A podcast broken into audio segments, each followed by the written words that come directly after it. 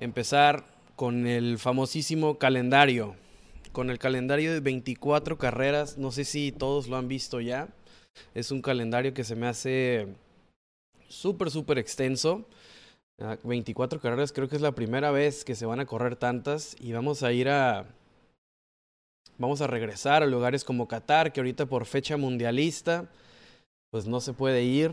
Eh, lo que, lo que veníamos, lo que esperábamos todos, que se mantuviera eh, Mónaco, confirmado, incluso renovación, Bélgica, confirmado.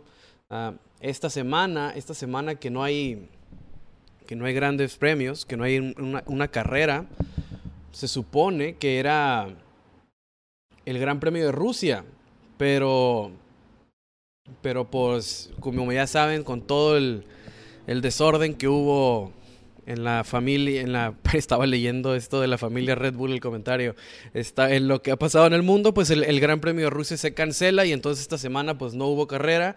Y lo comentaba Checo hace rato en un en vivo que tuvo, ¿no? Que le cayó de perlas a todos los equipos no tener una carrera este fin de semana. Lo necesitaba mucha gente porque fueron tres carreras seguidas. Acordémonos de esos famosísimos triple headers las tres semanas que cansa muchísimo. Roberto, no, Quique, te vamos a extrañar, no te tocaba. Exactamente, ya está bien, ya está bien. Lo que pasa ahorita es, pues es lo complicado que son los horarios, ¿no? Los dos tenemos trabajos complicados y, y nos cuesta trabajo coincidir, pero aquí me tienen para platicar sobre todo lo que ha pasado.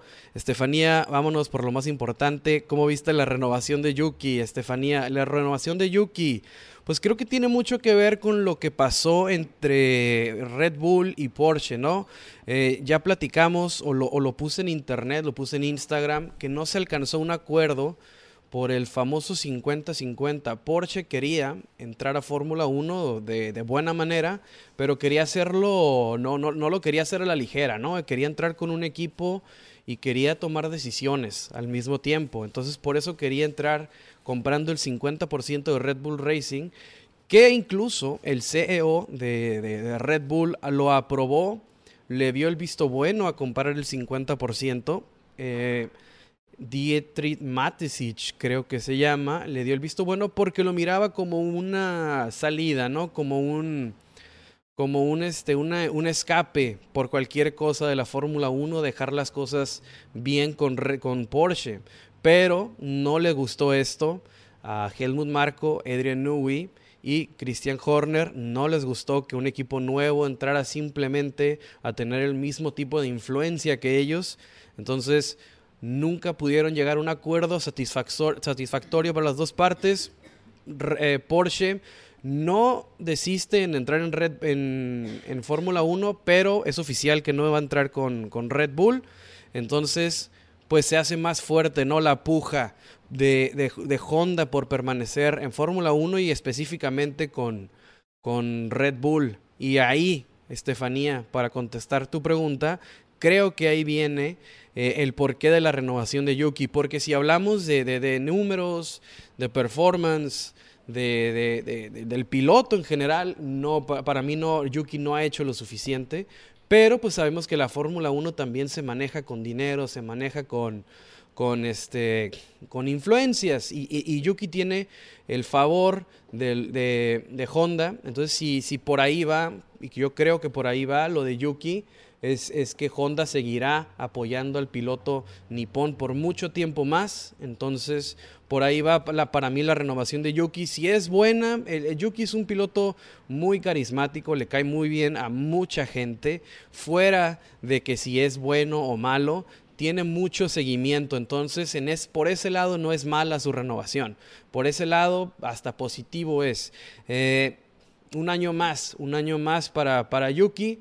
Eh, merecido, no lo sé, Estefanía, ya lo veremos, a ver qué pasa. Albon Manuel Mundo 7.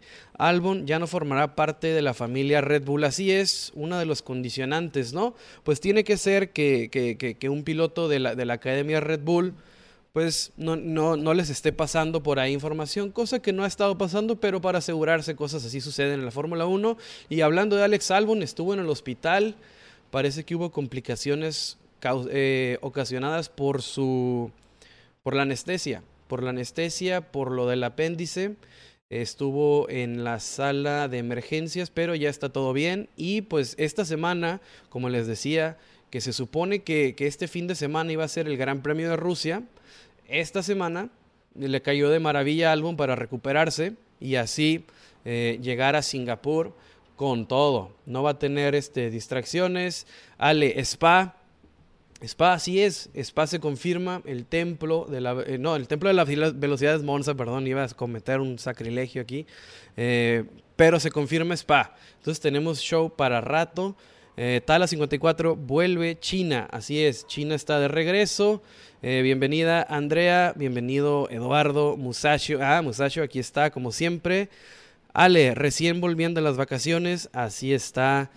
Eh, chef, Carlitos, Carlos, ¿qué tal? ¿Qué les parece?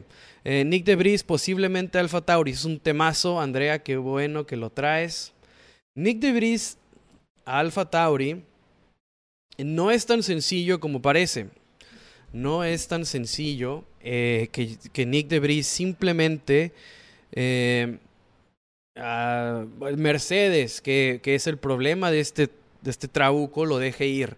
Eh, para que Nick de Debris pueda llegar, eh, y principalmente con un rival directo, porque acordémonos, Nick de Debris, primero que nada, es piloto de Mercedes, está firmado con Toto Wolf. Eso es lo número uno.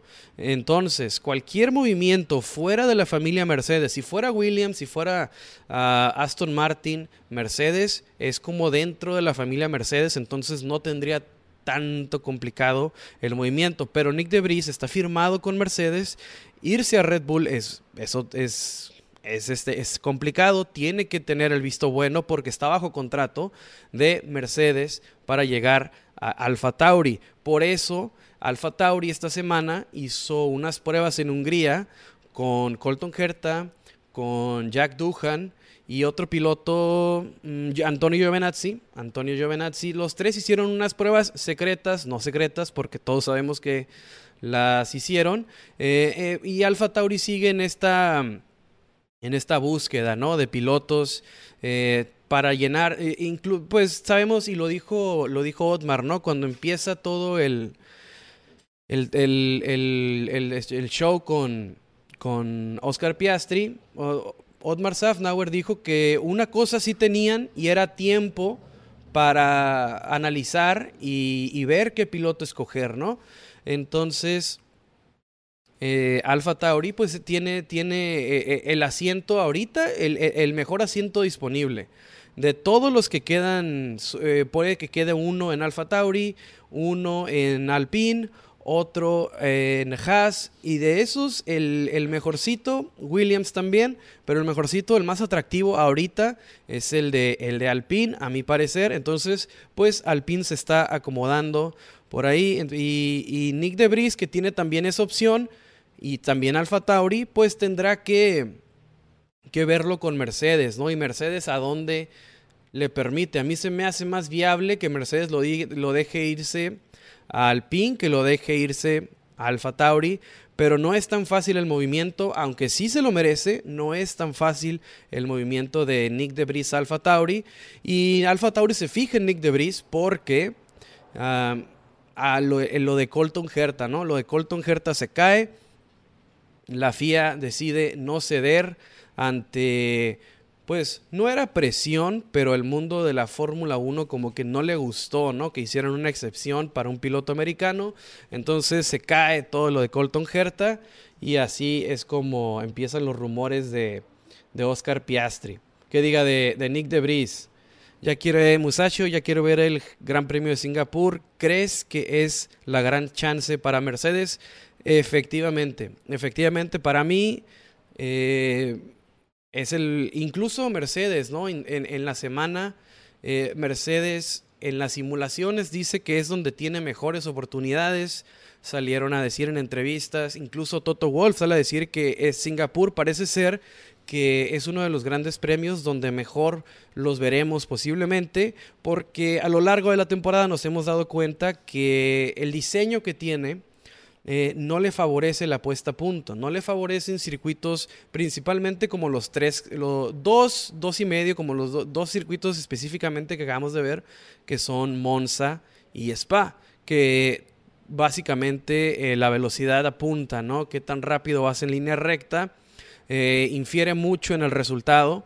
Entonces eso no le favorece mucho a Mercedes y circuitos como Sandboard que lo vimos que quedó mejor y ahora Singapur pues parece ser o, la tendencia nos viene a decir que a Mercedes le va a ir un poquito mejor en ese tipo de circuitos.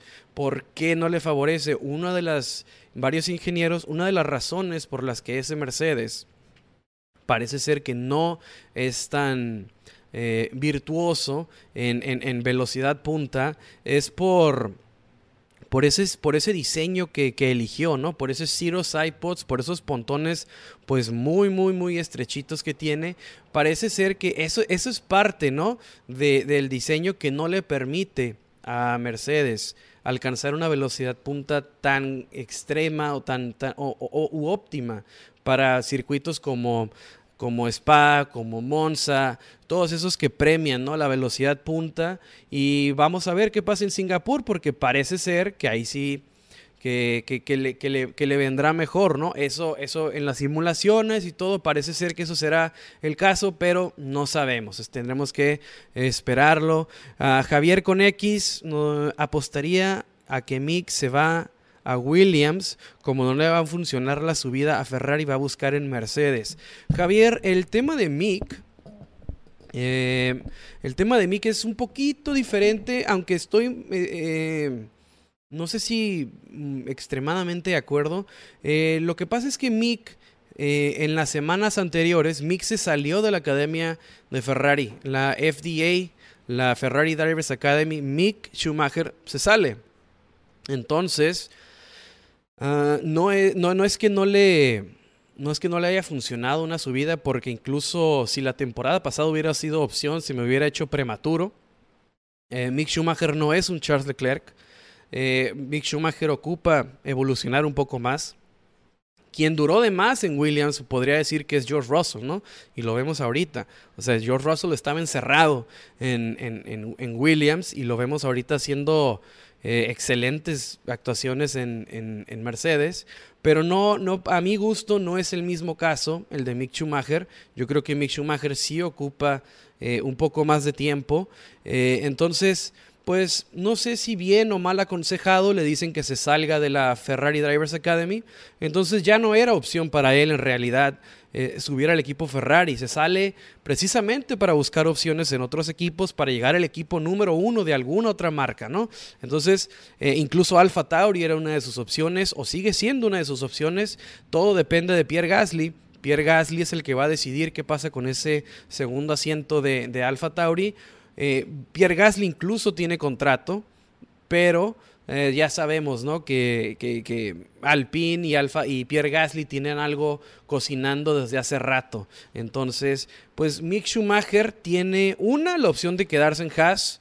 Eh, si Haas decide no ir por Daniel Ricciardo, que ya incluso en semanas anteriores eh, ya habían mencionado que las actuaciones recientes de Daniel Ricciardo no le están gustando incluso a la gente de Haas.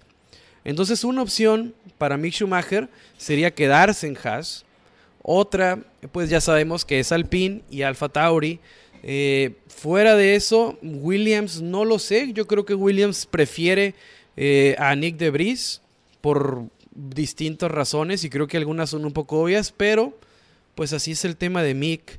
Eh, complicado, pero creo que lo mejor que puede hacer es quedarse en, en Haas y la temporada que viene terminan muchos contratos. Entonces la temporada que viene sí hay, hay, más, habrá más movimientos. Eh, pero salirse de la Ferrari Drivers Academy para mí no fue el mejor, el mejor movimiento, ¿no? Porque Ferrari sí lo quería. Incluso esa fue una de las razones por las que la renovación de...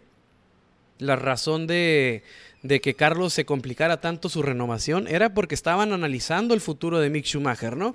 Entonces, pues a ver qué trae en el futuro para, para Mick, pero yo creo que se queda en Haas. Yo la, verdad de Ricciardo yo lo veo fuera. Incluso él ya lo aceptó. Eh, no dice que se va a quedar, pero dice estar, eh, pues, eh, en paz. dice estar en paz con el hecho de que es muy posible su salida de Fórmula 1 para el 2023. Eh, Félix, ¿qué hubo, carnal? Te mando un saludo de regreso, Félix. Muchas gracias. Ah, saludos, no habrá episodio. La verdad, este fin de semana, como lo dije, se nos hizo muy complicado coincidir. Eh, y pues aquí estamos, aquí estamos, David, eh, para cualquier pregunta, para tocar todos los temas que incluso iba a tocar con, con Kike en la semana. Cualquier duda, pues aquí escribimos y lo platicamos eh, lo que sea que, esté pasando. No te, esto más o menos, este, este será el episodio. Lo trataré de subirlo a Spotify también para que lo puedan escuchar todos. Eh, ya quiero, Javier, ya quiero ver en 2024 cuando se retire Hamilton, de Brice, Mick, Albon, Ocon y Lando peleando por el asiento. Fuera de Mick y Albon, el resto son pilotos Mercedes, todos son opción. Eh, Albon es, bueno, era Red Bull, eh, Mick Schumacher era Ferrari, eh, pero De Vries, Lando y Esteban sigue Esteban incluso su representante sigue siendo Toto Wolf. Entonces en 2024, si es que Sir Lewis Hamilton decide retirarse, puede ser opción, pero si en 2023 y no me sorprendería que Mercedes ah, regrese y los números y los ingenieros y gente que sabe mucho más de Fórmula 1 dice que es muy probable, eh, no le sorprendería que Lewis Hamilton decida quedarse y la verdad tiene todo el derecho de, ¿quién le puede decir que no a Lewis Hamilton? José Enrique, pero Mónaco le fue mal a Mercedes. Claro, pero los monoplazas, y me, imagino que lo dices por lo que venía comentando de Singapur, son circuitos eh, similares, y si le fue mal en uno, ¿por qué no le va a ir mal en el otro? Te explico, o lo que, como yo lo veo, eh, sí, de cierta manera son son circuitos callejeros, no son igual de estrechos. Eh, Singapur está un poco mejor eh, hecho para los tiempos. Singapur se hizo mucho después de Mónaco. Mónaco, te acuerdas de que tiene desde los 50, pero no es solo eso, no es solo el layout que favorece a mi gusto más a Mercedes, sino que lo, no es el mismo monoplaza, no es el mismo W13, el que corrió en Mónaco al que se va a presentar en Singapur no es el mismo RB18, no es el mismo F175. Todos los avances, desde la quinta fecha que fue Mónaco hasta ahora, que ya nomás nos quedan seis, esta será, la, esta será una de las seis que nos quedan, han evolucionado muchísimo los monoplazas. Eh, entonces no es necesariamente el mismo que va que arrancó en Mónaco, al que va a arrancar, ha tenido mucha evolución y la misma temporada, ¿no? Te permite evolucionarlo. Lo vimos incluso, y es algo que lo que nos pesa a muchos, lo vimos con Checo. Checo empieza muy bien, la puesta a punto le favorece muchísimo a Checo Pérez, pero como evoluciona el monoplaza, como baja de peso, y él lo, él lo dijo hace rato, ¿no? Lo dijo, puede bajar de peso enfrente, puede bajar de peso atrás, entonces no es el mismo monoplaza, se adapta, no, obviamente no es el mismo caso Red Bull que Mercedes, pero no es el mismo monoplaza. Entonces, que le favorezca, pues es basado, por ejemplo, en lo que pasó en Sambord. Sambord es un circuito mucho, muy diferente a lo que fue Spa y Monza, y en Sambord les fue muy bien. ¿Por qué? Porque favorece la carga aerodinámica, favorece el drag, favorece el, todo lo que son circuitos este, que no son necesariamente pura puesta, no, no, no es puesta a punto, perdón, no la velocidad punto, sino favorece mucho el, el downforce. Entonces, por eso deduzco, y no nomás yo, que le va a ir bien en Singapur. Eh, y, claro que no, no le fue bien en Mónaco, pero te digo que los monoplazas evolucionan. Entonces, no necesariamente, si no le fue bien en una, no le va a ir en otra similar. Hay muchas cosas que han cambiado, muchas cosas que ha entendido Mercedes y las va a aplicar en Singapur. Y escuchen, Red Bull, no, Mercedes y Ferrari van a seguir evolucionando este monoplaza a lo largo de la temporada para tener un mejor paquete. Muchas veces era al contrario, lo dejaban y se iban al de la temporada siguiente porque ya habían entendido este proceso y simplemente se dedicaban a diseñar el nuevo chasis. Esta vez se sigue, se sigue sacando data, se siguen sacando números. Entonces, para empezar el del año que viene, siguen sacando información y seguirá evolucionando este. Y Red Bull parece que no lo va a hacer al mismo grado de Ferrari y Mercedes. Entonces quizá veamos alguna sorpresa de por ahí, ¿no? Saludos, doble R Arch. saludos, carnal. Siempre, siempre atentos, siempre aquí. Saludos hasta Monterrey. Eh, Dani Re, escuché unas declaraciones que la. Eh, bueno, ahorita, ahorita, ahorita a ver si lo. Aquí está el comentario completo, pero a ver, no veo más opciones, de verdad. Dice Javier. Eh, escuché en unas declaraciones, déjame borrar aquí, Escuché unas declaraciones que la bandera roja no se puede sacar después de un porcentaje de la carrera. Esto con respecto al final. Ah, tendría que revisar. La verdad, este, me agarras, me agarras en curva. Eh, la bandera roja, según yo, se puede sacar en cualquier momento. Y es por tema de seguridad. Porque no puede ser que haya una, una grúa dentro de la pista. Y porque quedan tres vueltas, pues no la podemos sacar, ¿no? Se me hace, se me hace algo ilógico pero estamos hablando de la FIA, entonces quizás tenga razón. este, pero habría que revisar ese dato, se me hace muy interesante lo que dices. Eh, pero no hay que guiarnos en declaraciones, hay que leer, hay que leer bien ese, ese dato, ¿no? Porque, pues si te pones a pensar, no poder sacar una bandera roja por y, por tema de seguridad, porque la bandera roja es exclusiva por tema de seguridad, porque quedan dos, tres vueltas, pues imagínate, ¿qué estamos haciendo, no? Ya hubo y ya ha habido eh, resultados fatales por no usar banderas rojas, entonces creo que la lección se ha aprendido y se tiene que utilizar.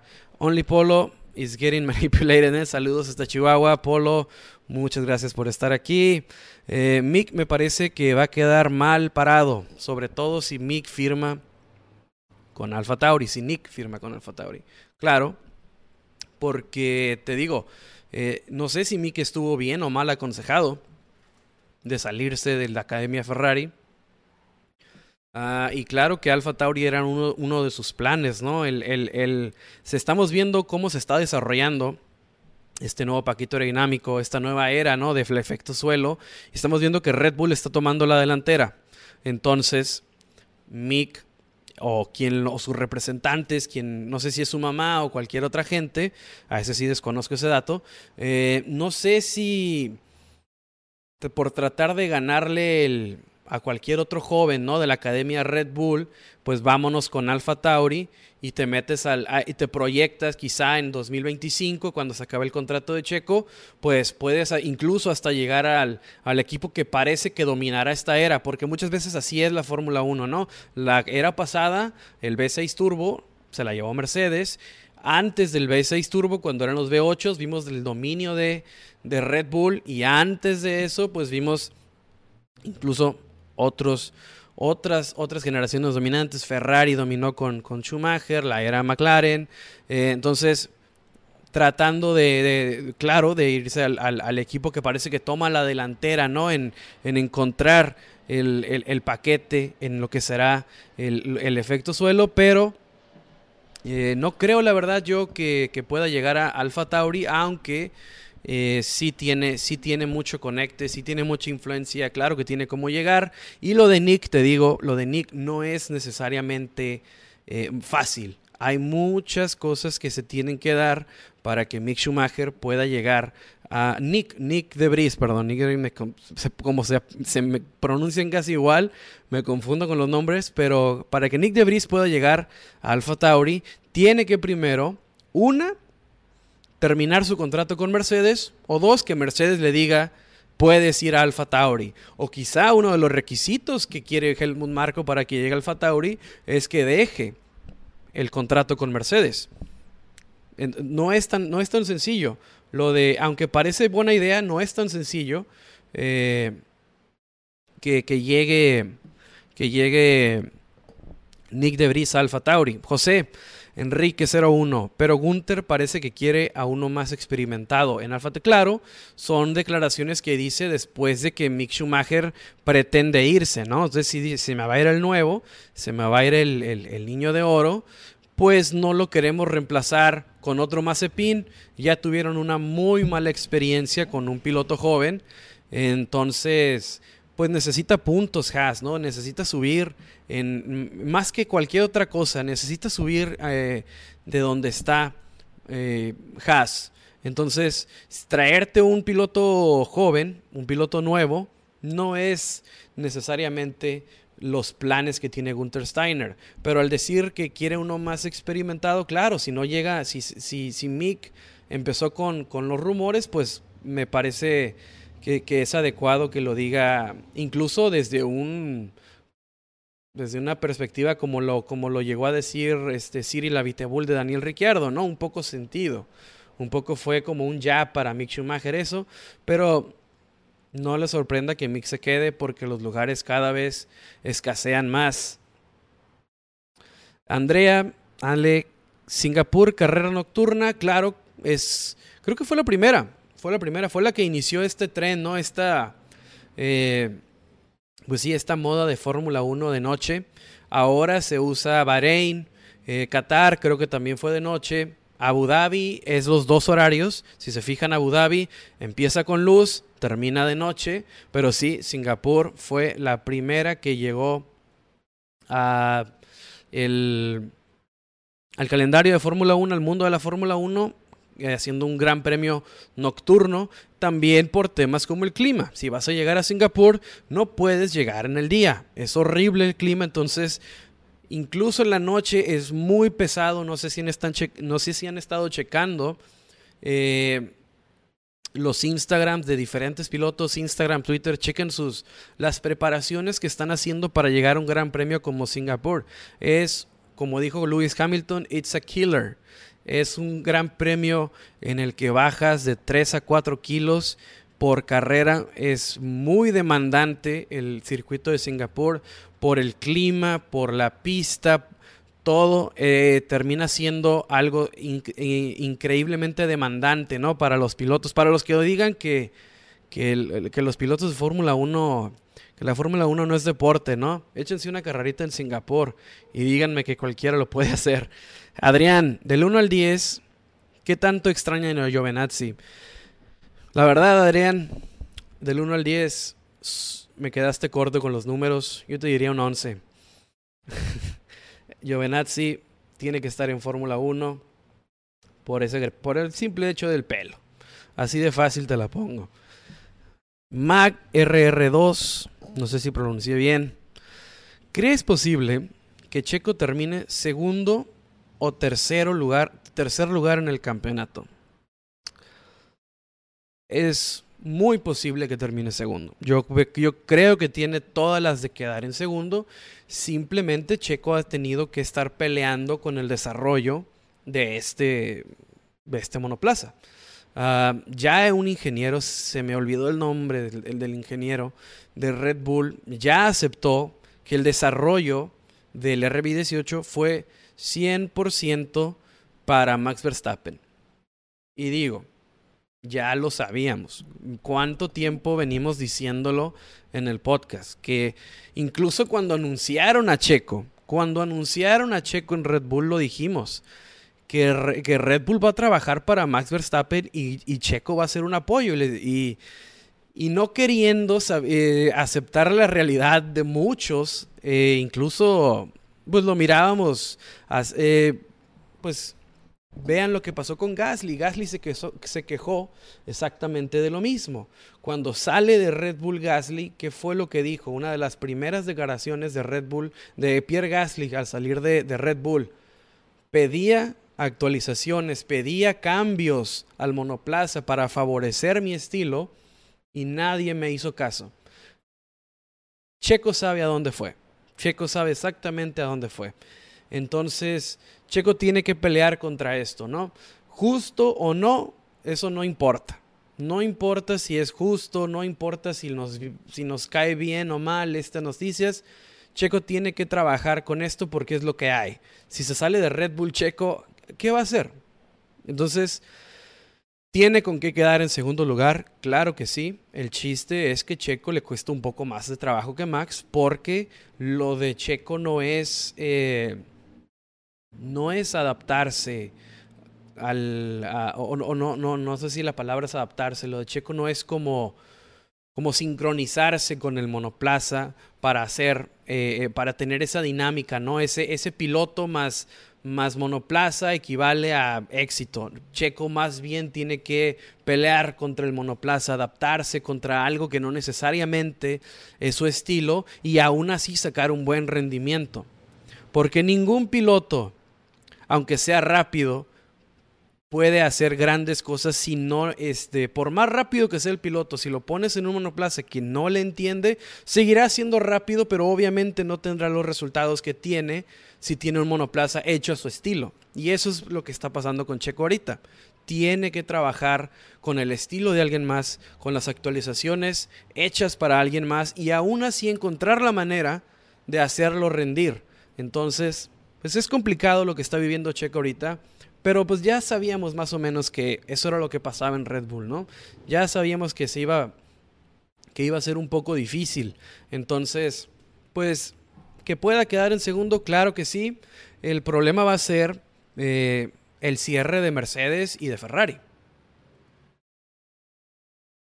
A ver cómo cierra George Russell, a ver cómo cierra eh, Carlos Sainz y, Charles Leclerc. también Lewis Hamilton, ¿no? Pero está poquito más abajo en los puntos. No tuvo un buen inicio de temporada Lewis Hamilton. Entonces, pues los, los que amenazan más la posición de Checo ahorita son George Russell y Charles Leclerc. Pero no les sorprenda que por ahí Carlos y Hamilton también se metan a la pelea. Pero claro que Checo tiene oportunidad. Incluso Checo va a poder ganar eh, va, a ganar el campeonato de constructores checo, lo cual ya es algo histórico. Un mexicano, el equipo campeón de constructores. O sea, fenomenal para Sergio. ¿Crees que Red Bull domine el siguiente año? Pues mira, está un poco atrasado Mercedes, pero hay, hay bastante información que nos indica que se puede adaptar. Se puede adaptar y puede volver a la pelea, pero que vuelva a la pelea no significa que pueda dominar o quitarle el reinado a Red Bull. Simplemente que va a estar más cerca. Ferrari, primero tiene que arreglarse a sí mismo Ferrari. Ferrari ya tiene el monoplaza y lo venimos discutiendo toda la temporada. Ferrari ya tiene con qué pelear. El chiste de Ferrari es arreglarse a ellos. ¿Cuántas carreras no dejó ir Ferrari? ¿Cuántos? 100 puntos. Y me estoy yendo abajo. Tendría más Charles Leclerc si las, si las cosas se hubieran hecho bien. Entonces, lo de Ferrari, pues si se arregla a sí mismo Ferrari, eh, Nano, ah, claro, claro que le pueden dar más competencia a Red Bull. Pero eso no significa que Red Bull no siga siendo el más rápido, simplemente que le cueste más trabajo pero no sabremos hasta que inicie la siguiente temporada o cómo cierren en Abu Dhabi, tal vez puede ser un indicador. Lo vimos en 2020, cómo cerró 2020 eh, Max Verstappen y cómo peleó 2021 Red Bull. Por ahí hay indicadores que en Abu Dhabi nos pueden, nos pueden dar este, una idea, ¿no? De cómo, cómo empezarán, pero sigue siendo, sigue siendo, este, no, no, no, no es, no es confiable eso nos tendremos que esperar a ver cómo empieza, pero Red Bull sí seguirá siendo el uno, simplemente que esperemos tengan más competencia. Francisco Valera, ¿qué onda, carnal? Gracias por estar aquí. Singapur es en el que bajan más de peso los pilotos por el tema del desgaste, claro. Singapur es una carrera muy demandante físicamente para los pilotos. La humedad que hay en Singapur es muy alta, el calor es muy alto, la temperatura en pista es muy alta. En general, no sé, yo tengo amigos, yo personalmente nunca he estado en Singapur, eh, pero amigos por trabajo han estado, han estado en ese país y me comentan que es un clima eh, muy peculiar. Es un clima eh, donde hay, hay mucho ventilador en las calles, hay mucho aire acondicionado, algo así. No sé, no sé si estaban exagerando, pero me dicen, no sé si alguien ha estado en Las Vegas que hay mucho, hay mucha ventilación. Les digo, yo no he estado ahí, pero en el tema físico me platican que sí, el, clima en Singapur es muy peculiar y e históricamente pues los mismos pilotos han declarado que Singapur es una de las carreras más demandantes físicamente para ellos, por lo que les acabo de comentar, la temperatura en pista, el clima del, mismo país, la humedad, el tipo de trazado eh, es, es, es muy demandante para los pilotos y es uno donde más peso pierden. Entonces hay que estar atentos ahí a ver qué es lo que pasa con los pilotos, pero a fin de cuentas ya tienen semanas ellos preparándose para esto. Entonces, habrá que ver cómo se adaptan. José Checo creo que siempre ha tenido muy claro cuál es el trabajo en Red Bull. Y creo que está haciendo un gran trabajo y terminar segundo sería genial. Nunca había tenido la oportunidad de estar allí. Exactamente, Checo sabe desde un, sabe desde un principio hacia a dónde entró. Eh, los que nos emocionamos de más fueron, fuimos nosotros, fuimos nosotros, eh, porque Max Verstappen es un pilotazo. Y, lo que dije hace rato, ¿no? De que Checo se tiene que pelear más o menos con el monoplaza, encontrar, adaptarse a un, a un monoplaza, a un RB18 que no necesariamente está hecho para sus gustos. Pues Max Verstappen ha hecho cosas increíbles con él. Max Verstappen le han hecho las cosas a su gusto y ha dado los mejores resultados. Entonces, ¿cómo, de la misma manera, cómo le dices a Red Bull, haz las cosas diferente? ¿Sí me explico?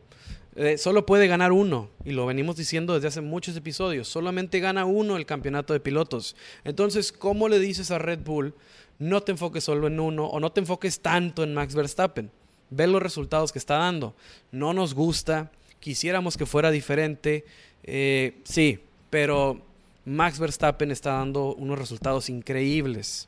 Entonces también está difícil decirle a Red Bull, eh, no, papi, no te manches, ¿no? O sea, danos algo a nosotros. Es difícil. Max Verstappen es un pilotazo y está dando todos los argumentos para que no se fijen en el piloto de atrás. Entonces, pues Checo tiene que hacer su jale, eh, tiene todas las herramientas para hacer un pilotazo. Ya sabemos que es un pilotazo, pero tiene todas las herramientas para entender eso y más.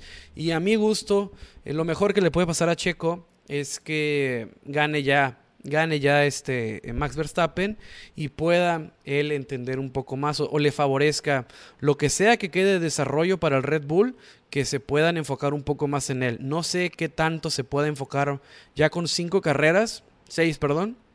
No sé qué tanto se puedan enfocar ya en el desarrollo, pero lo que se pueda, una vez con Max ya campeón, creo que es lo mejor que le puede pasar a Checo.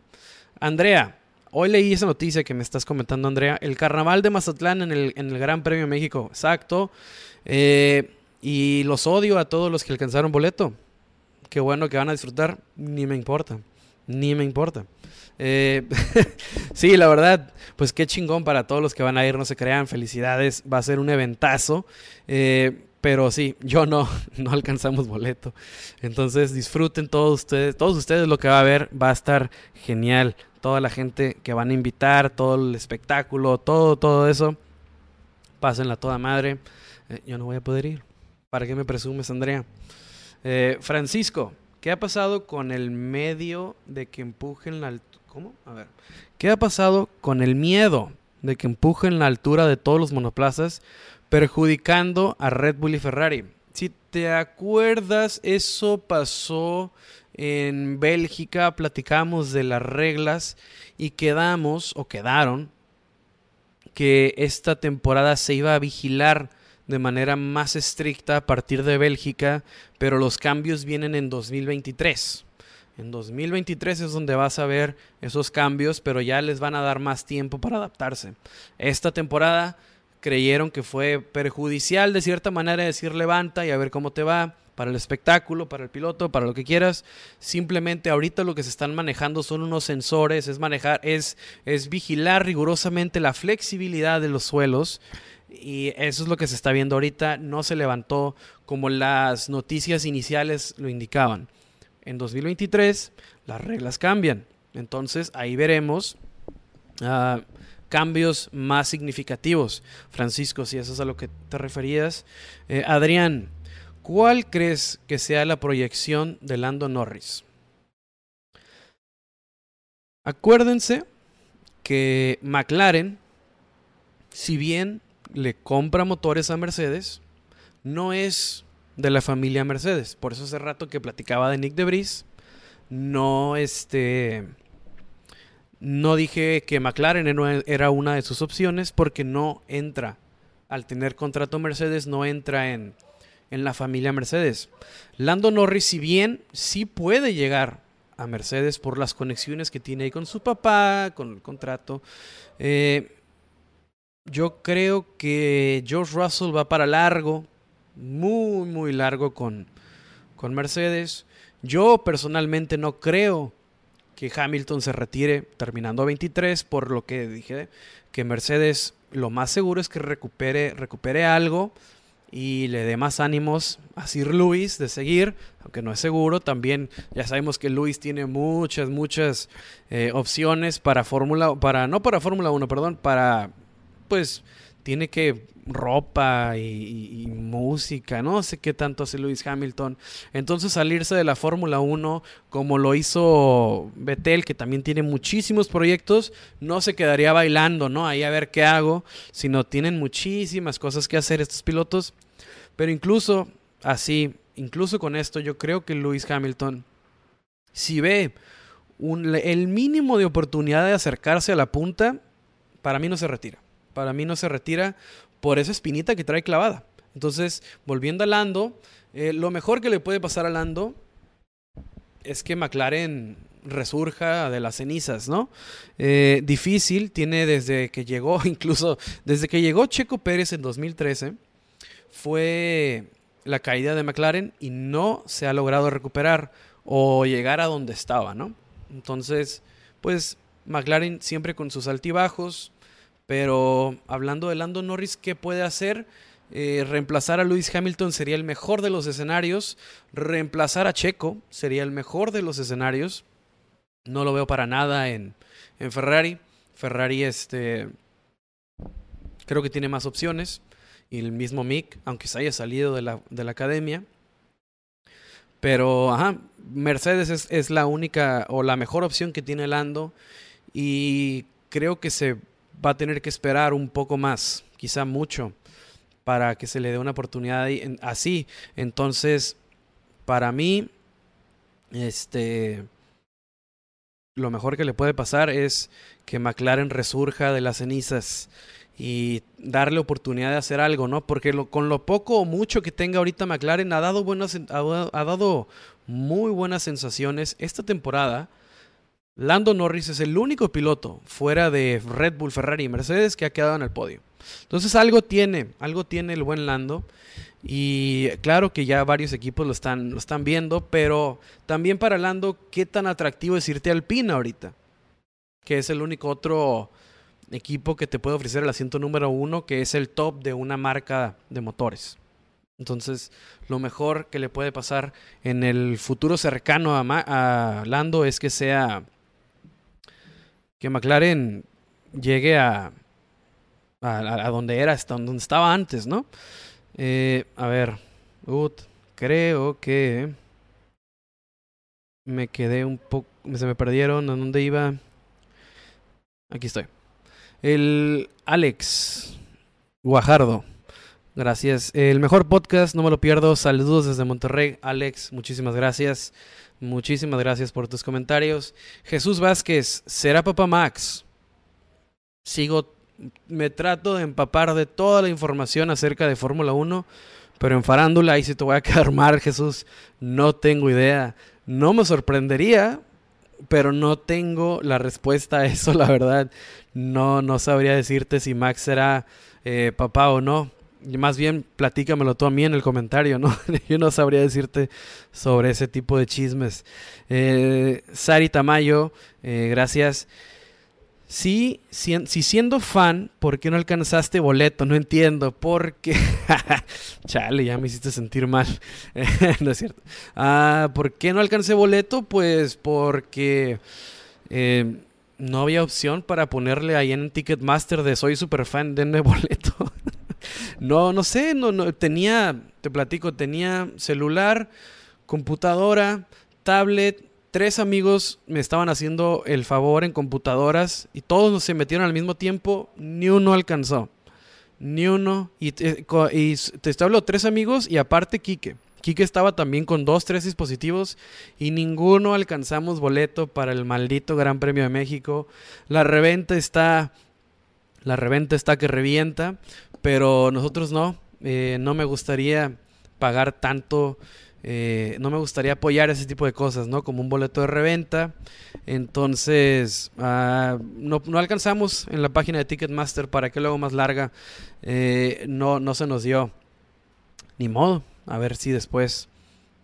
Eh, pero pues le, haremos el intento con Miami y Texas. Y si se puede hasta Las Vegas para el año que viene. Porque el Gran Premio de México sí estuvo muy, muy, muy difícil. Eh, incluso Texas fue mucho más accesible. Ya tenía casi boleto yo por güey y esperarme a México no agarré el de el del Texas, pero mucho más accesible el de Texas. Entonces, quizá prefiramos ir a Estados Unidos para asegurar boleto. Simplemente por eso. No es que no queramos ir a México. Preferimos México mil veces. Eh, papitle. Man, ¿cuándo nos acompañas al desmán de podcast de Bárbara, Barbas TVMX? Eh, invítame, invítame y arreglamos algo, papitle. Aquí estamos para cualquier cosa. Eh, vamos a platicar sobre eso. No te, no, no, no hay que descartar nada. Eh, armamos algo, no te preocupes. Eh, Andrea, yo tampoco, pero sí iré al showrun. Excelente. Yo tengo boleto. yo tengo boleto para Ciudad de México. Por parece, yo estoy aquí en Tijuana. Tengo boleto, según yo iba a ir, pero me la pellizqué. Doble R Arch. ¿En dónde ves a Checo en su siguiente equipo? Si es que sucede.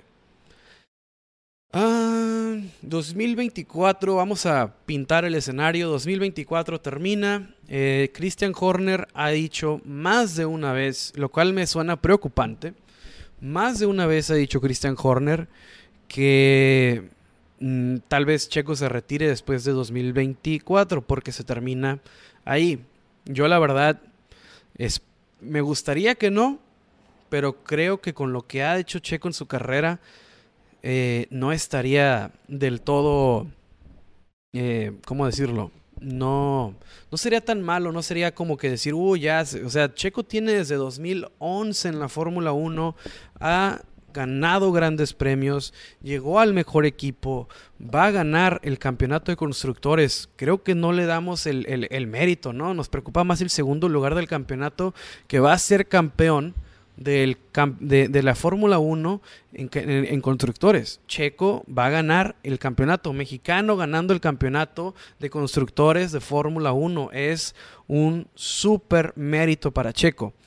Eh, después de 2025, en 2025, ¿dónde lo veo? Checo siempre ha tenido buenos, buenas relaciones con la gente de Ferrari. Eh, cuando pasó lo de Force India, no, Racing Point, sonaba mucho para Haas y para Alfa Romeo. Siempre le han marcado, siempre le han, este, siempre les ha interesado. Eh, ahora con Valtteri Bottas, no sé qué tan fácil sea que Checo llegue, incluso con Juan Guizhou que Guan Guizhou y China, espérense eh, lo que va a pasar ahí. Ya con más información les platico, pero es un trabuco interesante. Pero Checo, mm, difícil, difícil, difícil, difícil imaginarme un futuro de, Checo después de 2025. Eh, quizás, y si Alonso se sale peleado con Aston Martin, que no le sorprenda, no le sorprenda en lo absoluto que, que Fernando Alonso se pelee quizá regrese, quizá regrese Aston Martin. Checo conoce a la perfección a todo el mundo ahí. No va a conocer las nuevas instalaciones, pero sí conoce el personal. Entonces la adaptación no será tan, tan difícil como le puede ser, sí ser a otro piloto. Eh, para mí, Hulkenberg ya es historia. Pero no sé, la verdad, no, nunca me había planteado eso. Eh, yo creo que Aston Martin, aunque no creo que, que, Checo tenga, eh, que le haya quedado un buen sabor de boca después de lo que le hicieron, pero no... Mercedes no, tiene muchas opciones y muy jóvenes y muy buenos. Mercedes. Ah, lo mismo Ferrari. Tiene dos pilotos jóvenes. Jóvenes, palabra clave, el cual no van a estar libres en 2025. Eh, Alpine, al que agarre ahorita va a ser el futuro de Alpine, porque va a agarrar a alguien joven. Entonces, solamente Alpine o, alguien del alguien que no de la familia Ferrari, pero no el primer equipo. Solamente ahí lo veo. ¿Y qué opinas de que a los Verstappen no les no conviene quedarse sin Checo? Checo 2025. No les conviene quedarse sin Checo. ¿Por qué no les convendría? Si Checo ya lo hicieron quedar como segundo. Pierre Gasly ya lo hicieron quedar como segundo. Daniel Ricciardo se salió porque no quería quedar como segundo. Empezó a ver la tendencia de Christian Horner y compañía y decidió mejor irse de, de Red Bull. Albon lo hicieron quedar como segundo. Me parece difícil ese, ese tema, ¿no? Ah, que les conviene quedarse con él en el 2025, por supuesto, por supuesto. Pero si consiguen a Nick Debris eh, para Alpha Tauri, ¿por qué no subirlo en 2025 a él y bajar a Checo? Quizás, no sé, me gustaría que se quedara, pero estoy viendo las opciones basado en lo que ha dicho Christian Horner de él, porque Christian Horner lo pone fuera del equipo en más de una ocasión. Entonces, ahí es donde, donde me preocupa, ¿no? Porque por performance yo lo veo hasta cuando él quiera. Pero por las declaraciones de Christian Horner, más que las tonterías que dice Helmut Marco, ese es otro tema. Lo que dice Christian Horner sobre el contrato de Checo, por eso lo menciono. Jesús Vázquez, chismecito. sí, me imagino que por la pregunta de, de, que si Max iba a ser papá, este. No, no, no. Pues, tú, tú manejas esa información. Es mentira, lo dijo su representante. Andrea. ¿Qué, qué, qué, qué es mentira? No me acuerdo, no me acuerdo, Andrea, perdón. Este. Javier, todos hacen lo mismo para alcanzar entradas y por lo mismo nadie consigue, exactamente. Pues, no sé, yo intenté en todas las preventas, lo intenté bien y en la última ya de desesperado lo intenté con todo eso que te digo. Eh, pero en ninguna preventa y el día alcancé. No sé si ustedes alcanzaron. Mejor dupla, nos dice. Eh, mejor dupla de la historia en Fórmula 1. Francisco. Mejor dupla, no. Me pones en el spot ahorita. Ah, es que hay muchas cosas que considerar. Porque mejor dupla porque nos dieron el mejor show. Porque la rivalidad entre ellos fue. Fue súper interesante. Y, las peleas. Eh, eh, fueron increíbles y eran un equipo de la discordia y... O porque... Hey, Bruno. Perdón, mi perro. o, o porque la sincronía del equipo fue tan buena que ganaron todo. Una disculpa, tenía que calmar a mi perrito. Ah, hay muchas cosas que considerar para decir quién es o quién ha sido la mejor dupla en la historia de la Fórmula 1.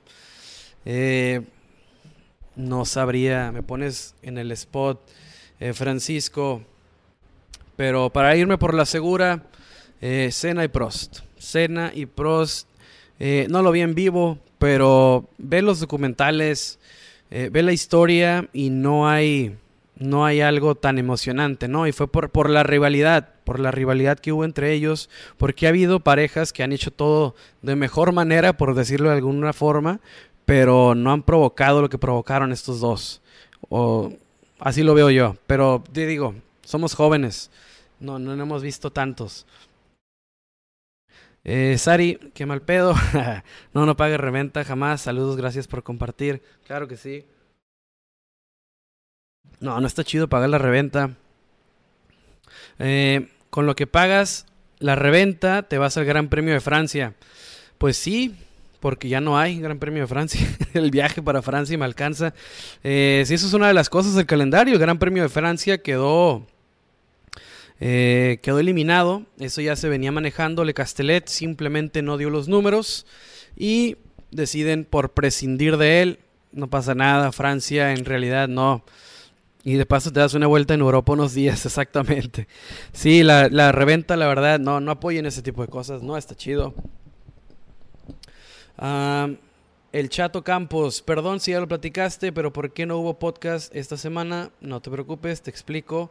Eh, los, el lunes, que, que, es generalmente cuando Kiki y yo grabamos, no pudimos coincidir. Entonces, por tema, el Kike se enfermó y el resto de la semana hemos estado súper complicados con el trabajo no coincidimos en una hora porque sale, salgo yo, sale él. Eh, simplemente no se nos dio, incluso ahorita, pues el que está disponible soy yo. Si, si estuviera disponible, hubiéramos estado mejor grabando el podcast y lo subimos de volada pero simplemente no podemos coincidir y para sacar, eh, para darles este contenido, pues aquí, aquí estoy con todo gusto para platicar un ratito de Fórmula 1, pero sí, el, chato, te, te, pedimos una disculpa porque sí, el episodio simplemente esta semana se nos complicó muchísimo sacarlo, pero sin falta ya ya, ya, está, ya estará el podcast la semana que viene. Incluso esto trataré de subirlo a Spotify por si no lo eh, escucharon completo para, para que esté disponible para todos, pero va a estar aquí en Instagram. Eh, hablemos de Howard, dice WR. Eh, ¿Llegará alguna vez a Fórmula 1? mira, primero tiene que conseguir los famosísimos puntos de super licencia. Le hacen falta, necesita quedar en el top 3 para conseguir los puntos que necesita. Necesita creo que 8 o 5, si mal no recuerdo. Entonces, necesita quedar en el top 3 en la Indy para tener para tener este, los, los puntos y de ahí, pues, ¿quién en realidad necesita a Patricio Howard en Fórmula 1? McLaren ya tiene a Piastri. Eh, piloto eh, joven, piloto controversial, pero piloto que se espera sea muy rápido. Tiene a Lando Norris, joven, futura estrella, entonces difícil verlo o esperar que llegue a McLaren. Solamente que, a, solamente que a Piastri le suceda lo mismo que a Ricciardo, entonces volveremos a tener el, circo, ¿no? El show de, que, de quién este llega a Fórmula 1. Eh, si Palou, eh, si Piastri, si, perdón, si, si Pato, si Colton Herta. Pero Colton Herta y Pato Ward primero necesitan conseguir los puntos de superlicencia y lo que necesitan para eso es quedar en el top 3 o más arriba, top 5, top 5 o más arriba para conseguir esos puntos. El problema es que han tenido eh, Colton Herta tuvo una mala temporada en Indy, quedó en décimo, no consiguió lo necesario. Y Pato Ward tuvo buena temporada, pero eh, Arrow McLaren SP eh, falló muchas veces. Arrow McLaren no es necesariamente el mejor equipo de Indy, entonces la tiene doblemente difícil Pato Ward para quedar en los puestos necesarios y de ahí llamar la atención a algún equipo de Fórmula 1.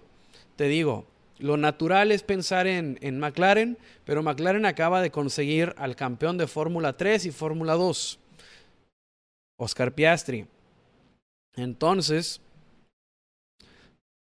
eh, pues difícil, se me hace difícil el futuro de, Pato, aunque pues se puede armar un trabuco ahí, ¿no? Si entró, si entró este, Nicolás Latifi por dinero, ¿por qué no nos podemos o no, no podemos, ¿no? ¿Por qué no se pueden arreglar eh, cinco o seis empresas mexicanas que hagan un buen paquete de patrocinio y meterlo en Williams? Pero necesita primero los puntos de superlicencia para este, ya ser una opción eh, para cualquier equipo, ¿no?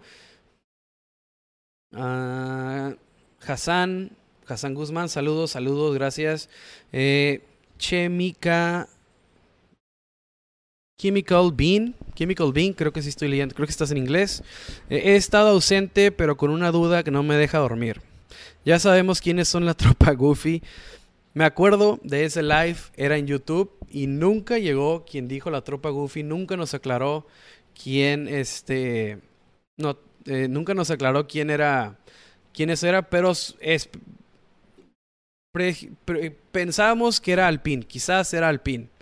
Eh, Francisco, Sargent sí tiene la superlicencia. Logan Sargent, Fórmula 2, ahorita está en segundo lugar.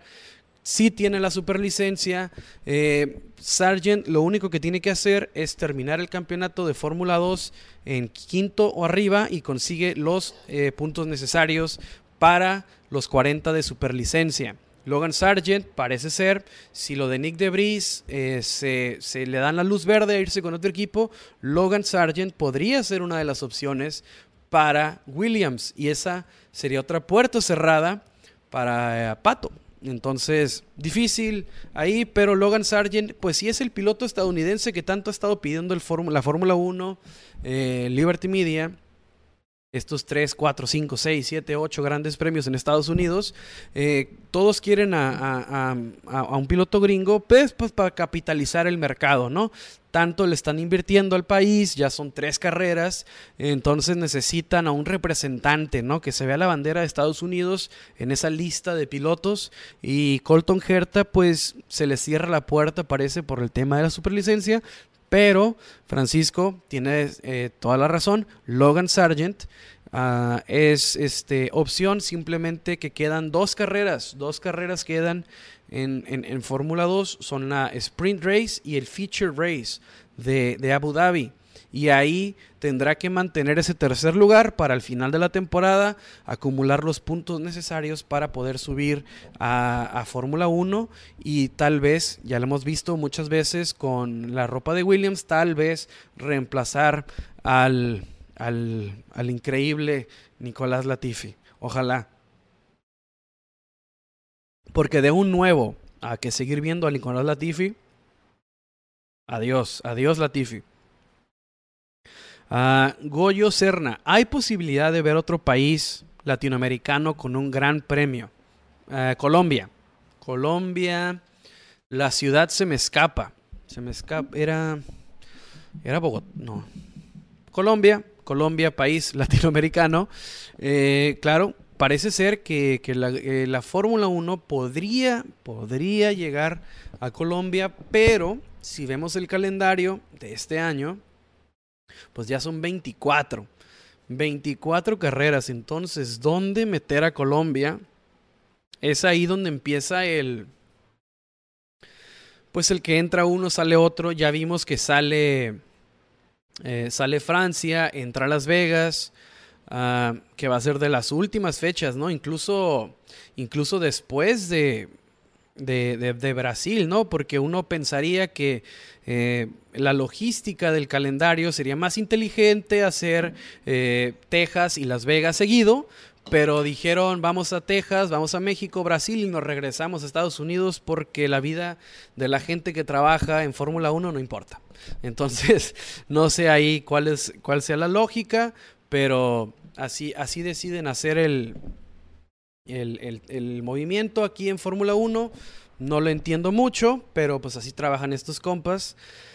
Entonces, país latinoamericano sí, sí puede llegar, se habla de Colombia, pero tendría que salir uno, tendría que salir una carrera, eh, algún sacrificado, entonces ya saben, ¿no? Que los primeros siempre van a ser eh, Mónaco, bueno, Mónaco ya, ya 2025, pero eh, alguien más tiene que salir para que la opción de Colombia sea real. Déjame regresar a los comentarios. Se me perdió. Hassan, no. Ubaldo, ¿qué onda con Danny Rick? Queda fuera de Fórmula 1. Daniel Ricciardo, eh, parece ser, eh, lo dices lo dices bien. Parece ser que Daniel Ricciardo sí se quedará fuera de Fórmula 1 en 2023. Él ya incluso ya ya, ya habló con ciertos medios de comunicación y dijo estar en paz con la decisión o con la posibilidad de quedar fuera de Fórmula 1. Entonces, eh, pues difícil ver un... Ya estábamos acostumbrados a Daniel Ricciardo, ¿no? ¿Cuántos años eh, con él? Incluso creo que tiene lo mismo que Checo en 2011, pero él empezó con HRT. Hispania Racing Team eh, y de ahí brinca Toro Rosso, pero sí, ya posiblemente, ¿no? Y, la verdad no hay cómo defenderlo. Los resultados que ha tenido Daniel Ricciardo son muy malos, es indefendible su rendimiento y, y, por consecuencia se dan estas cosas, ¿no? Entonces quedaría fuera de Fórmula 1. Eh, Alpine, ¿cómo, ¿cómo convences a Alpine de que Daniel Ricciardo va a revivir? No hay garantías y, prefieren arriesgarse con un piloto eh, joven, quizás, pero sí, Daniel Ricciardo en este momento no te ofrece ninguna garantía y ese es su gran problema. Incluso Haas y duda de él. A Chemical Bean, ¿qué tanto peligra ¿Qué tanto peligro corre Binotto en Ferrari como cabeza del equipo con todo lo que ha estado pasando? Eh, mucha. Eh, acuérdate de, otros, incluso a Rivabene, eh, lo corren por no dar los resultados deseados. Acuérdate de los problemas ahí. Bueno, los problemas con Betel ya fueron en la era Binotto, pero sí, Ferrari tiende a cortarle la cabeza a los. A, los. Bueno, a los. como directores de equipo. Eh, si no dan los resultados correctos, han tenido algunos increíbles como Jan Todd, pero hay algunos que simplemente no dan el ancho y pues se les pide que empaquen y se vayan. Incluso el mismo Stefano Domenicali tuvo una buena gestión, pero después le dicen, por favor, eh, vámonos de aquí. Entonces, claro que corre peligro. Ya no sé si se fijaron en, en este, en algunas cuentas, no sé si siguieron de cerca lo que pasó en el Gran Premio de Italia, la gente ya empezó a poner stickers en el, en, el circuito, los pusieron de Binotto out. Entonces el sentimiento en Italia también se siente, ¿no? El sentimiento está hirviendo ahorita en Italia por porque se arregle o porque lo saquen. Entonces, pues claro que corre peligro. Incluso el mismo Gaceta de los Sport había sacado una nota hablando de que Matías Binotto puede salir eh, puede salir por, pues, porque a la, que es Fiat Ferrari no le gusta lo que está pasando. Y no sería, no sería nada, nada fuera de lo común, ¿no? La verdad, cuando un equipo eh, está teniendo el rendimiento de Ferrari, pues la primera cabeza que cortas, como en cualquier otro deporte, es la del técnico. No, no, no corres a, Es el primero que sacas. Entonces, pues hay cosas muy buenas que hizo Binotto como el mismo F175, él tuvo, tuvo que ver en el desarrollo o, por lo menos en contratar a la gente que lo desarrolló. Entonces hay cosas que, que le sabe muy bien Binotto. Simplemente la gestión de la carrera, parte fundamental, sí se le escapó esta temporada. Y digo se le escapó porque ninguno de los campeonatos ya está bajo ninguna posibilidad. Entonces, pues sí, tendrán que... Para mí sí corre peligro, tendría que correr peligro, si no, pues ¿qué está haciendo Ferrari, no? Eh, Francisco, ¿qué nuevo piloto va a sorprender en la próxima temporada? Pues vamos a hacer memoria. ¿Quién va a ser un nuevo piloto la próxima temporada? Eh, la mayoría repite, salvo Oscar Piastri, mm, posiblemente Nick Debris y... ¿Quién más? ¿Quién más? ¿Quién más? Mm, Drugovic ya firmó con Aston Martin. Parece ser que ningún equipo eh, se va a fijar en él seriamente. Simplemente firmó como piloto de desarrollo en, en, Aston Martin. ¿Quién sería ah, entre Oscar Piastri y Nick de Vries? Nick de Vries para mí tiene poquita ventaja eh, si no está en, Williams. Si se va a cualquier otro equipo de Williams, puede que me nos sorprenda más que Oscar Piastri porque también es campeón de Fórmula 2, no se les olvide, no es cualquier piloto, Nick de Debris, pero Oscar Piastri puede, puede ser un Leclerc, puede ser un George Russell, no sabemos, trae el mismo pedigrí. Una vez que llegas al, al monoplaza, pues ya vemos en realidad qué traes, pero me quedo con, difícil. La verdad, los dos me gustan mucho. Pero vamos a decir Nick Gebris para seguir con la tendencia. Pinwigram.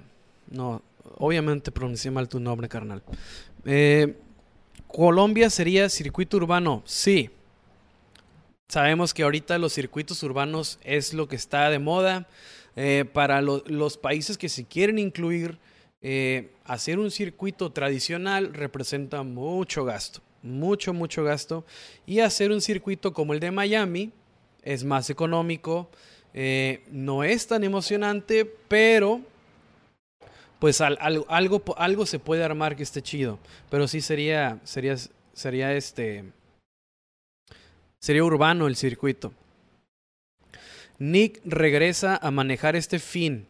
No hay nada que nos confirme que lo haga. Al parecer, Alex Albon, su recuperación va bien, pero cualquier cosa incluso la semana que viene todavía no hay carrera. Entonces, o me equivoco. No, no hay carrera la semana que viene. Entonces, Alex Albon tiene mucho tiempo para recuperarse. es sábado. Ah, no, sí, la semana que viene ya hay carrera. Entonces, estén atentos a la semana. Yo creo que no corre. No corre Alex Albon.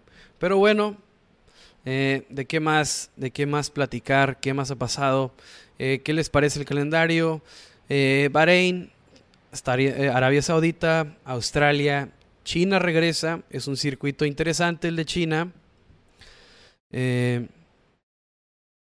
Azerbaiyán, Miami, la Emilia Romagna, Mónaco, España, Canadá, Australia, la novena del año, Austria, United Kingdom, Hungría, Bélgica, sí, son los mismos con las novedades de que regresa a Qatar y regresa y se incluye Las Vegas. Por ahí está medio raro, no sé si qué les parezca el hecho de ir a Estados Unidos, México, Brasil y regresar a Estados Unidos. Pues la Fórmula 1 sabrá lo que hace, ¿no? Eh, regresa al F1 Podcast el lunes. Así es, Quique ya está bien. Quique ya está bien. Simplemente hoy eh, fue muy difícil coincidir por los horarios. Y el viernes, pues ya es, es, aún más difícil. Aquí en Tijuana se hace un desorden total por el tráfico, entonces mañana simplemente no era opción. Eh, el Chato Campos, ¿cuánto tiempo de vida le das al autódromo hermano Rodríguez? Pues tiene contrato todavía, según yo, hasta 2024. Pero ahorita te doy el dato exacto. Eh, el Gran Premio de México tiene a ver, aquí estaban los contratos. Aquí está. México tiene contrato hasta 2023, perdón. 2023 tiene contrato el circuito hermano Rodríguez. Después de eso es incierto por pues en México hay muchas cosas pasando ahorita, ¿no? Eh, me extraña, eh, no, no sabría, no, no podría asegurarle a nadie y no, incluso hay Rodrigo Sánchez, creo que se llama esta persona, que es, la que maneja las redes y está muy cercano al Gran Premio de México, no ha dicho nada en, en, relación a una actualización, eh, pero mientras Checo siga, el circuito Hermano Rodríguez va a ser un atractivo increíble para la Fórmula 1. Entonces yo creo que 24 no estaría de más, incluso 25. Cuando necesitas la superlicencia aquí, Cuando necesitas la, suplencia de aquí, que avíseme que estoy a la orden. claro que sí, le digo que ya hay competencia, por supuesto, para que se ponga, que se ponga al tiro. Este, claro que sí. Eh, pero bueno, aquí ya platicamos un ratillo.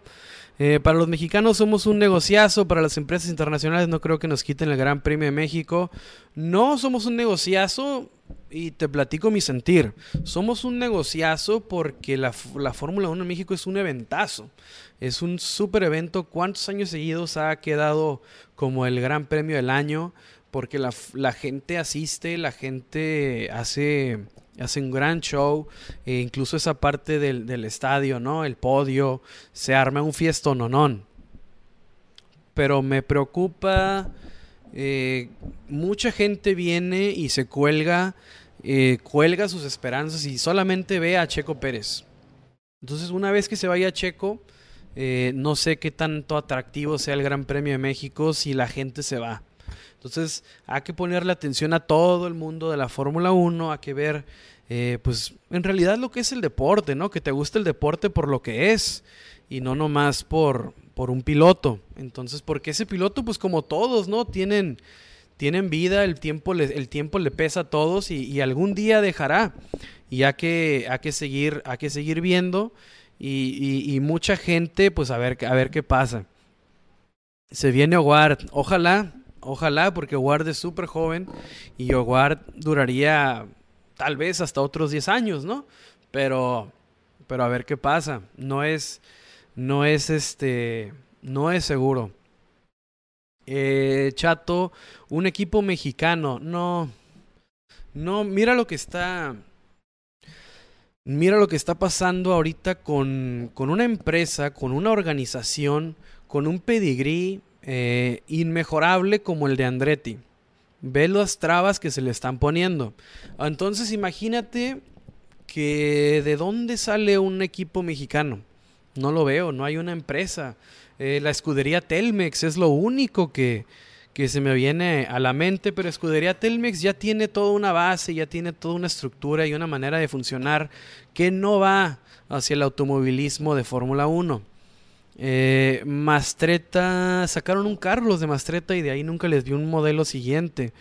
Eh, no, está muy difícil. O sea, fíjate las trabas que tiene Andretti y que es toda la institución del deporte toda una estructura en automovilismo, súper famosos y las trabas que le está poniendo el mercado europeo, la Fórmula 1. Entonces imagínate de dónde sale una marca mexicana. Muy difícil. Solo te digo, solamente escudería Telmex y aún así nos estamos nos estamos viendo muy optimistas. Entonces no no la verdad no hay no hay como, no, no veo la verdad cómo un equipo mexicano llegaría en el futuro, en 10 años, no veo un equipo mexicano de Fórmula 1. Cabe la posibilidad de un onceavo. Pues de eso estamos, de eso estamos platicando ahorita, Francisco. Eh, onceavo equipo en Fórmula 1. Eh, Andretti está en pole position, ¿no? Ha estado todo, todo, casi toda esta temporada ha estado cerca del paddock. Eh, intentando entrar a Fórmula 1. El chiste es, es, cómo se reparten las cosas en Fórmula 1. Hay muchas trabas, hay muchas garantías que debes ofrecer para que te acepten entrar al club. Entonces, eh, claro que sería para mí solamente beneficioso, ¿no? Para la Fórmula 1 que llegue un onceavo equipo, pero hay muchas cosas, te digo, hay muchas garantías que debes ofrecerle a los que ya están dentro para que entres a la Fórmula 1. Entonces, Andretti no sustituye a nadie, no, Andretti pretende entrar eh, por sí solo. Incluso Andretti, si son, si de veras este, quieren entrar, Andretti tendré, no me, no me, se me haría descabellado que Andretti se esté comunicando con Porsche. Imagínate Andretti y Porsche entran a Fórmula 1. Creo que Porsche calmaría muchas de las dudas que tienen mucha gente para aceptar a Andretti y matas dos pájaros de un tiro, ¿no? El equipo estadounidense y tienes al motorista que te asegura muchas cosas. Entonces, pues por ahí va. Eh, como la ven, ya tenemos casi hora y media aquí con que Audi, con Audi, ¿qué ha pasado? No sé si me perdí esa parte, no sé si es que ya la hablaron. Eh, sí, mm, ahorita no lo platicamos, pero eh, Audi ya había dado el anuncio que va a entrar, eh, va, va, a sustituir a lo que es Alfa Romeo ahorita. Sauber le vendió o le venderá el 75% de las acciones. Entonces Audi quedará ahí en Fórmula 1 o se estrenará en Fórmula 1 Audi, pero hasta 2026. Entonces, ahí está. Esteban, yo tenía rato que no te escuchaba, cabrón. Eh, Así es, así quedó. Pues nada, muchas gracias a todos los que estuvieron aquí. Ya tenemos un buen ratillo platicando de Fórmula 1. Eh, el episodio de la semana que viene, si saldrá este, voy a, vamos a ver si lo podemos subir. Pero les agradezco a todos los que se conectaron ahorita para seguir platicando, para estar platicando de Fórmula 1, lo que pasó en la semana, muchas cosas. Entonces, pues nos vemos. Muchas, muchas gracias a los que estuvieron aquí. Bye. Bueno, déjame contestar, ya me había despedido. Goyo, que el Gran Premio de Cancún. Le preguntaron a Checo eso hoy, en un vivo que tuvo, y dijo que ni idea tenía de eso. La verdad, con 24 carreras, eh, solamente que reemplace al hermano Rodríguez, lo cual no lo veo factible. 24 eh, carreras ya son muchas. Y ese límite en el acuerdo que se en el acuerdo que se firmó, en el acuerdo con, en el Concord Agreement que firman todos los equipos, eh, el límite de carreras al que aceptaron eh, las, las 11 escuderías fueron 24. Pues entonces, por contrato hasta 2025, solamente puede haber 24 carreras y ya estamos en esas 24 carreras. Agregar más se me hace muy difícil. Eh, Cancún no lo veo, no lo veo la verdad.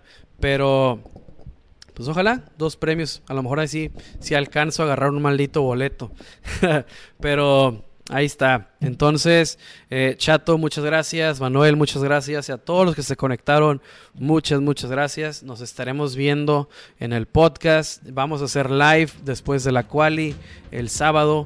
Entonces, gracias y nos estaremos, nos estaremos platicando en el siguiente live. Chao.